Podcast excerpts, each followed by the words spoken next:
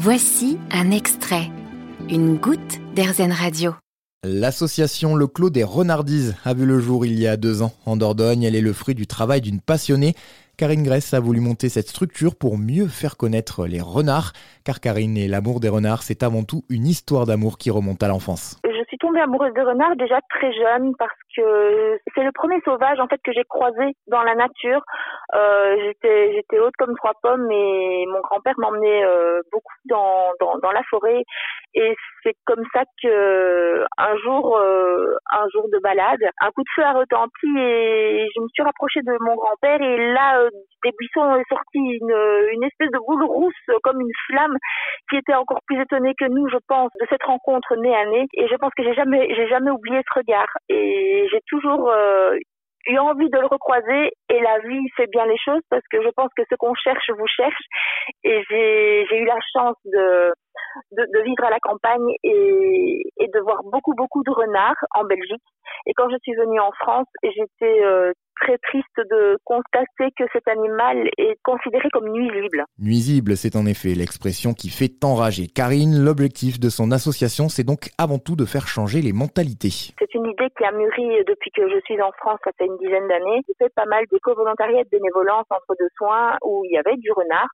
Euh, en sachant que tous les centres de soins pas pu, ne peuvent pas accueillir cet animal parce que justement il est classé nuisible. Quand un animal est classé nuisible, il doit être abattu ou euthanasié. Donc j'ai été assez euh, intriguée par cela et j'ai trouvé cela injuste d'autant que en termes de biodiversité, le, mot nuisible ne signifie rien du tout. Donc c'est une idée qui a mûri et j'ai décidé de leur venir en aide à ma petite échelle en essayant de mieux les faire connaître. L'objet de l'association, c'est l'étude, le partage des connaissances pour une meilleure préservation euh, du renard roux et des autres petits carnivores qui sont dits nuisibles. Donc c'est par la connaissance qu'il faut agir, euh, j'en suis convaincue, parce que quand on connaît, on peut comprendre. Et quand on comprend, on peut se faire une opinion et surtout aussi on peut se rendre compte de parfois l'absurdité de ces a priori et de ces idées reçues et de ces idées fausses.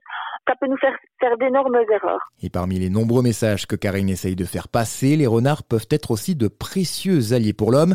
Et oui, vous l'ignorez peut-être, mais ils sont par exemple très utiles contre la maladie de Lyme transmise par les tiques. Il faut savoir que les tiques, quand elles sont à leur état de larve ou de bébés, elles se nourrissent pour grandir, évoluer et croître. Elles se nourrissent de, repas sanguins sur des animaux sur lesquels elles sautent, elles s'accrochent et elles se nourrissent de leur sang. Ces tiques, quand elles sont toutes petites, elles s'accrochent à ce qu'elles peuvent, donc les rongeurs en premier. Ces tiques sont parfois porteuses ou pas, hein, mais ce sont elles qui sont porteuses de la maladie de Lyme. Le renard, lui, il arrive et il exerce une pression sur les rongeurs. Déjà, il les mange et en plus, il les stresse, il les frustre et ces rongeurs sont dans un état psychologique, on va dire ça comme ça, de stress, ce qui fait qu'ils sortent moins et ils se reproduisent moins. La prochaine étape pour le Clos des Renardis, c'est la création d'un refuge. Pas question d'en faire un parc animalier. Non, le but est de recueillir des renards blessés qui ne peuvent plus vivre seuls dans la nature ou alors des renards trop imprégnés par l'homme. Un refuge qui servira aussi de base pédagogique pour l'association. Ce refuge, ce sera un petit peu le, côté euh, concret de notre mission de, transfert de connaissances, de partage de connaissances. Ce refuge, ce sera on va dire la corde sensible. Comme nous aurons des témoins dont la captivité sera mise en valeur justement pour sensibiliser les gens, pour les émerveiller aussi, parce que les rapports avec ces animaux sont extraordinaires. On a tout intérêt à cohabiter avec notre faune sauvage. C'est un capital culturel énorme et c'est surtout un capital santé qu'il faut préserver. Une structure qui devrait ouvrir en Dordogne d'ici la fin de l'année 2022. Vous avez aimé ce podcast Erzen vous allez adorer AirZen Radio en direct. Pour nous écouter, téléchargez l'appli AirZen ou rendez-vous sur airzen.fr.